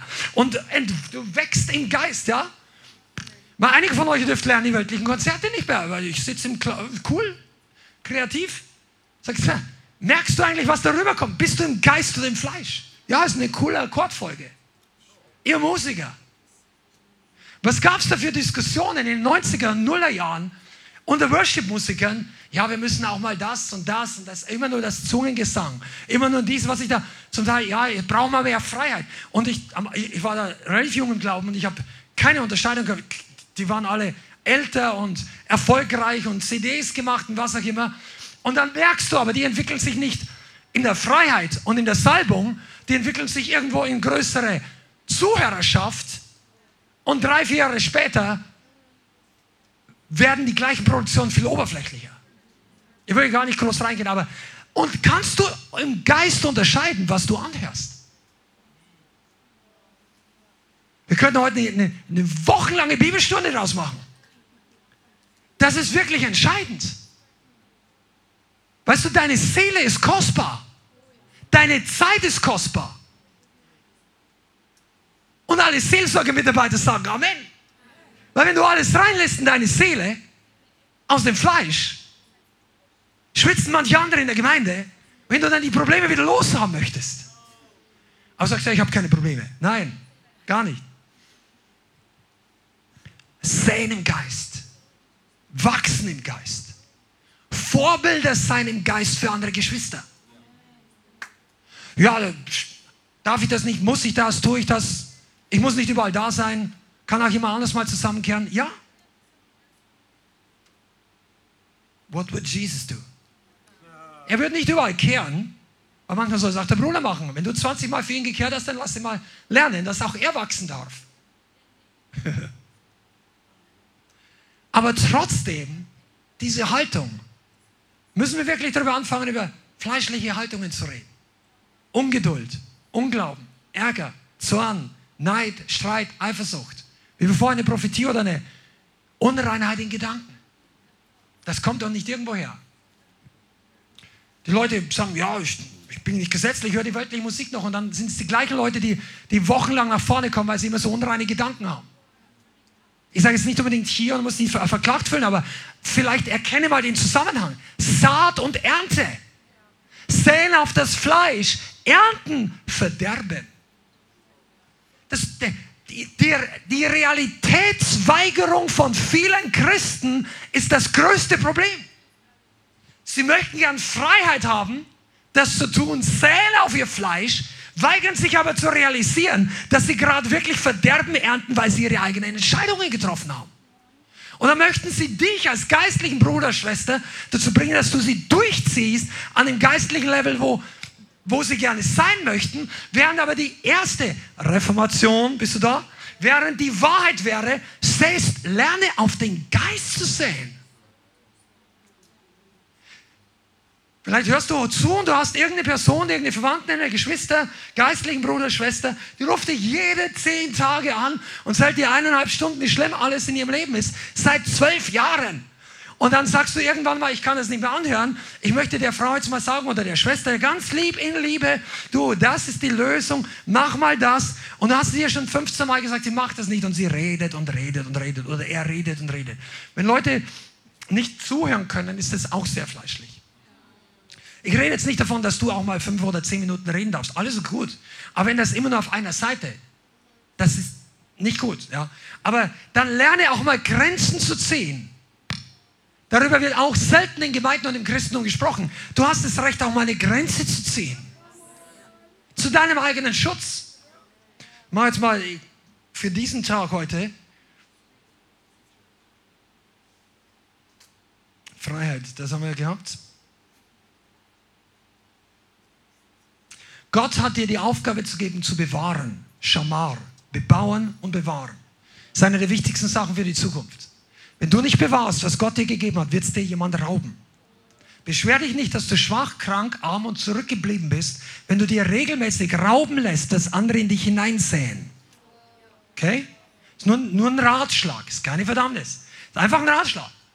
Wenn, wenn du wenn du von deiner Oma jede Woche einen 1000-Euro-Schein kriegst, oder gibt es ja nicht, aber einfach 1000 Euro auf die Hand kriegst, und du lässt es dir jedes Mal rauben, weil du jedem anderen gibst, der dich bittet und du weißt, der gibt wieder 200 Euro aus für Kokain oder für dies oder für jenes oder ich rede jetzt nicht von bestimmten Leuten, sondern einfach von irgendwas. Aber du gibst es und dann darfst du dich nicht beschweren, wenn du selber nicht finanziell vorankommst, weil du lässt dir rauben, was jemand anderes dir gegeben hat.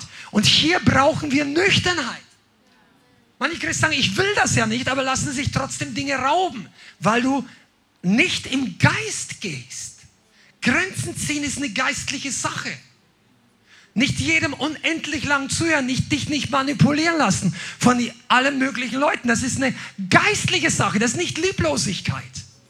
Weil du kannst nicht bewahren, deine Freiheit, kannst anderen nicht mehr helfen und die anderen werden sich am Ende gegen dich wenden, wobei du sie gewinnen wolltest. Und am Ende noch, sagt die Bibel, die, die Perlen zertreten und sich gegen euch selber wenden. Aber es ist ein ganz anderes Teaching, aber auch hier zeigt sich Geist und Seele. Einige von euch, ihr solltet eure Wochenplanung überarbeiten. Ich gebe jetzt einfach nur ein paar Schlussnuggets, weil wir, wir kommen so nicht durch alles durch. Wo investierst du wirklich deine Zeit? Ja, ich habe so wenig Zeit. Nein, jeder hat 24 Stunden auf die Sekunde. Jeder hat die gleiche Zeit. Nicht jeder investiert sie. Ja, die Dinge sind so wichtig. Nein, vielleicht sind sie dringend für dich. Großer Ratschlag. Studier mal den Unterschied zwischen wichtig und dringend. Das ist eine interessante Sache. Weil das, was dringend ist, das drängt uns, es jetzt zu machen. Es gibt viele wichtige Sachen, die auch dringend sind. Und lass die Sachen nicht einfach liegen, weil du jetzt eine Predigt gehört hast. Aber plan doch mal dein Leben. Warum sich bei manchen Menschen die Berufung rauszieht, weil sie getrieben werden von ihrem Leben, anstelle dass sie selber äh, Qualitätsentscheidungen treffen, dass sie mal was ändern. Musst du nicht von heute auf morgen deinen Job kündigen.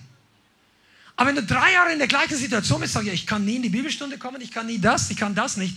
Ja, dann, dann ist das deine Entscheidung. Dir ist der Job wichtiger. Amen. Nach so und so vielen Jahren. Sag ja, ich brauche das Geld. Okay. Weißt du, was du brauchst? Du brauchst Unterstützung, wie du göttliche Versorgung vom Himmel anzapfst, ohne von dem Geist Ägyptens ausgebeutet zu werden. Weil in unserer Gesellschaft, in unserem Leben, ich glaube, mit den allermeisten Leuten ist es möglich, mit 40 plus ein paar Nebenstunden einen normalen Lebensunterhalt zu verdienen, sodass du noch viele, wenn du ledig bist, hast du noch viele andere Stunden Zeit, auch ins Reich Gottes zu investieren. Und vielleicht brauchst du sogar gar nicht so viel arbeiten oder Überstunden machen. Und manchmal muss man einfach mal ein halbes Jahr, ein Jahr hier für ein paar wenige Euro arbeiten, aber du, äh, du bist treu mit dem Kleinen, du, du lernst einfach Prinzipien und dann setzt der Herr dich über was anderes. Aber wenn du drei, fünf Jahre lang da bist, sag ich, ich kann nicht kommen, tut mir leid, ich gehe da. Weißt du, das sind dann auch mal Entschuldigungen für deine eigenen Entscheidungen. Und du musst das auch gar nicht wegen unserer Gemeinde machen. Bitte denke nicht, dass irgendeiner erwartet, dass du kommst sondern wir reden heute von einer Reformation Geist und Fleisch. Nur darfst du dann halt auch nicht neidisch oder bitter oder irgendwie negativ eingestellt sein, wenn die Person, die in der Reihe vor oder hinter dir sitzt, im Geist in eineinhalb Jahren viel schneller wächst weil sie die Zeit anders investiert hat, weil sie bereit war, einen anderen Preis zu bezahlen, weil sie auf ihren Geist gesät hat. Wenn andere gesagt haben, mir regnet es zu stark, mir ist es zu heiß, 35 Grad, mir ist es zu kalt, die U-Bahn geht nicht. Jetzt haben wir einen Marathon, Iron Man, ich kann nicht kommen. Weißt du, manche Leute bringst du sehr schnell dazu, wegzubleiben. Andere Leute, die kriegst du noch nicht mal von der Klingel draußen. Die sagen, hey, sollte Gottes... Give me such Christians. Come on. Das hat, ich glaube, es war John Knox oder ein paar von den Predigern äh, sagt er, gib mir einen Christ, der, der nichts anderes fürchtet als Gott und keine Angst hat vor der Hölle, also vor, vor den An Anklagen oder vor den Attacken des Teufels und er stellt die ganze Nation auf den Kopf. Ah, Halleluja. Du, wenn dir das nicht dient, mir dient es heute. Wir könnten heute noch viel reden, wir werden das nicht mehr machen. Aber ich gebe dir einfach ein paar Teaser. Fleisch und Geist, Vorbilder in der Bibel. Ishmael und Isaac. Zwei Brüder, eine war aus dem Fleisch, der andere im Geist. Die Hebräer sagt, der aus dem Fleisch hat den Geistlichen verfolgt. Ist übrigens noch heute so. Isaac und Esau. Jakob und Esau. Also Isaac war der Vater, Jakob und Esau. Danke. Jesus, die Apostel und die Pharisäer. David und Saul. Wobei damals Geist und Fleisch noch nicht so wörtlich in der Bibel drin steht. Du kannst wirklich Gehorsam und Ungehorsam, du kannst die Früchte des Fleisches, die Werke des Fleisches bei Saul sehen und du kannst die Dinge des Geistes bei Davids Leben sehen.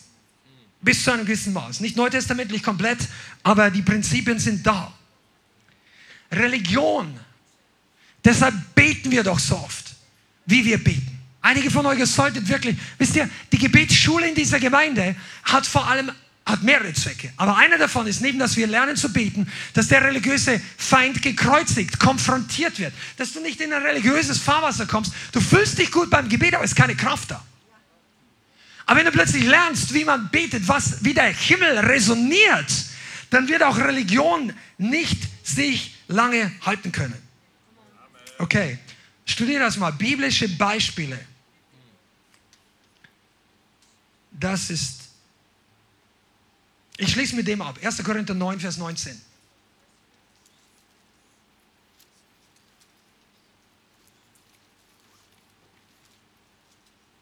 Erster Korinther, Kapitel 9, Vers 19.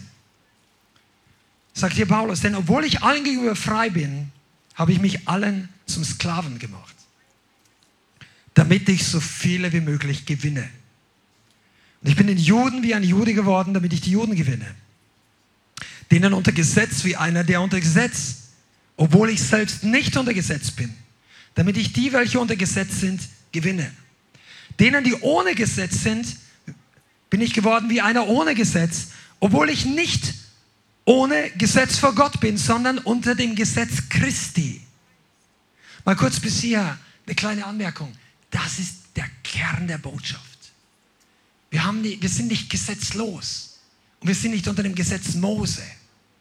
Wir sind unter dem Gesetz Christi, der in unser Herz hineinschreibt. Fleisch und Geist heißt das. Damit ich die, welche ohne Gesetz sind, gewinne. Den Schwachen bin ich ein Schwacher geworden, damit ich Schwachen gewinne. Ich bin allen alles geworden, damit ich auf alle Weise einige errette. Was bedeutet das jetzt? Paulus sagt, er nimmt sich selbst zurück. Er lebt nicht mehr sich selbst. Er geht nicht mehr das, was er möchte, was er sieht, was er bevorzugt von den Freunden, von dem Land. Er war ja Jude, er wäre gerne in Israel geblieben. Er ging hinaus zu den Heiden, von dem Umfeld. Wenn du mal seine Schwierigkeiten, die er unterwegs hatte, ansiehst, dann gibt es fast niemanden im Neuen Testament außer Jesus, der so hart gelitten hat. Also zumindest der in der Apostelgeschichte steht. Und Paulus sagt, ich mache das alles, damit ich so viele Menschen wie möglich gewinne. Wisst ihr, das ist die Motivation des Geistes. Ich möchte dich heute challengen, weil du bist hier richtig und du wirst wachsen. Du musst morgen nicht den Rest der Gemeinde überholt haben. Aber wenn du die Entscheidung triffst, dass du sagst, ich, wär, ich will, ich werde mehr auf den Geist säen, im Geist wachsen und weniger mich, mir selber leben. Meine Pläne, meine Karriere, meine Wünsche, meine Hobbys, mein dies, mein jenes. Es ist doch, da, wir haben doch nicht das Problem im Moment, dass dort unten irgendein Polizist oder Geheimpolizei oder irgendein Bandenchef wartet und sagt, warst du auch dem Gottesdienst, komm, bumm. Wir haben doch nicht diese Art von Herausforderung, Verfolgung. Die Sache ist doch, dass es darum geht, wie treffen wir unsere Entscheidung mit dem, was wir haben. Und wenn du das möchtest, wird der Heilige Geist dich in den neuen nächsten Monaten auch mit auf eine neue Ebene hineinbringen. Er möchte für uns, nicht nur für uns als Gemeindeleithaus, sondern generell, er möchte das in seinem Volk so verankern, dass wir nicht nur mehr fragen, haben wir die richtige Theologie? Sind wir geisterfüllt? Evangelisieren wir? Sind wir in Einheit? Nein, die entscheidende Frage der Zukunft wird unter anderem sein, wandeln wir als Gemeinde im Geist? Du kannst alles Mögliche wissen, mit allem übereinstimmen und trotzdem im Fleisch sein. Und dort wird Power in Zukunft sein. Dort wird Geisterunterscheidung sein. Dort werden Zeichen und Wunder geschehen und es wird die Wahrheit sein. Und einige, und da wird sich für manche auch der Spreu vom Weizen trennen. Und auch das ist eine Herausforderung am Ende dieser Predigt. Sei, stell dich darauf ein und entscheide dich heute, dass du das möchtest. Geh nicht nach Hause und sagst, interessante Predigt, muss ich drüber nachdenken. Der Heilige Geist sagt, du kannst heute, jetzt, fünf Sekunden drüber nachdenken und dann eine gute Entscheidung treffen. Dass du sagst, ich will das.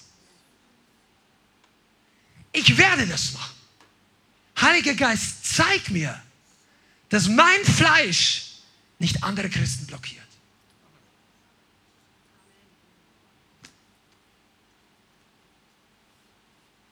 Diese Predigt hat kein offizielles Ende, weil sie viel zu umfangreich ist. Aber wir möchten trotzdem zusammen beten, weil es ein Kick-off, Start-off Preaching ist für etwas, was ich glaube, das in der Dimension wesentlich größer ist, als wir alle im Moment noch sehen können. Ich rede jetzt nicht kurzfristig. Du wirst das über die nächsten Jahre öfter hören, nicht nur in unserer Gemeinde. Ich weiß das im Geist. Der Heilige Geist richtet Gemeinde und Christen aus. Du wirst aber auch viele finden, die einen anderen Weg gehen. Und du kannst dich selber heute entscheiden. Mach nicht den Fehler, bei den anderen die Fleischlichkeit zu sehen, die du schon gekreuzigt hast, aber deine Aufgabe jetzt auf die Seite zu schieben. Das ist Religion.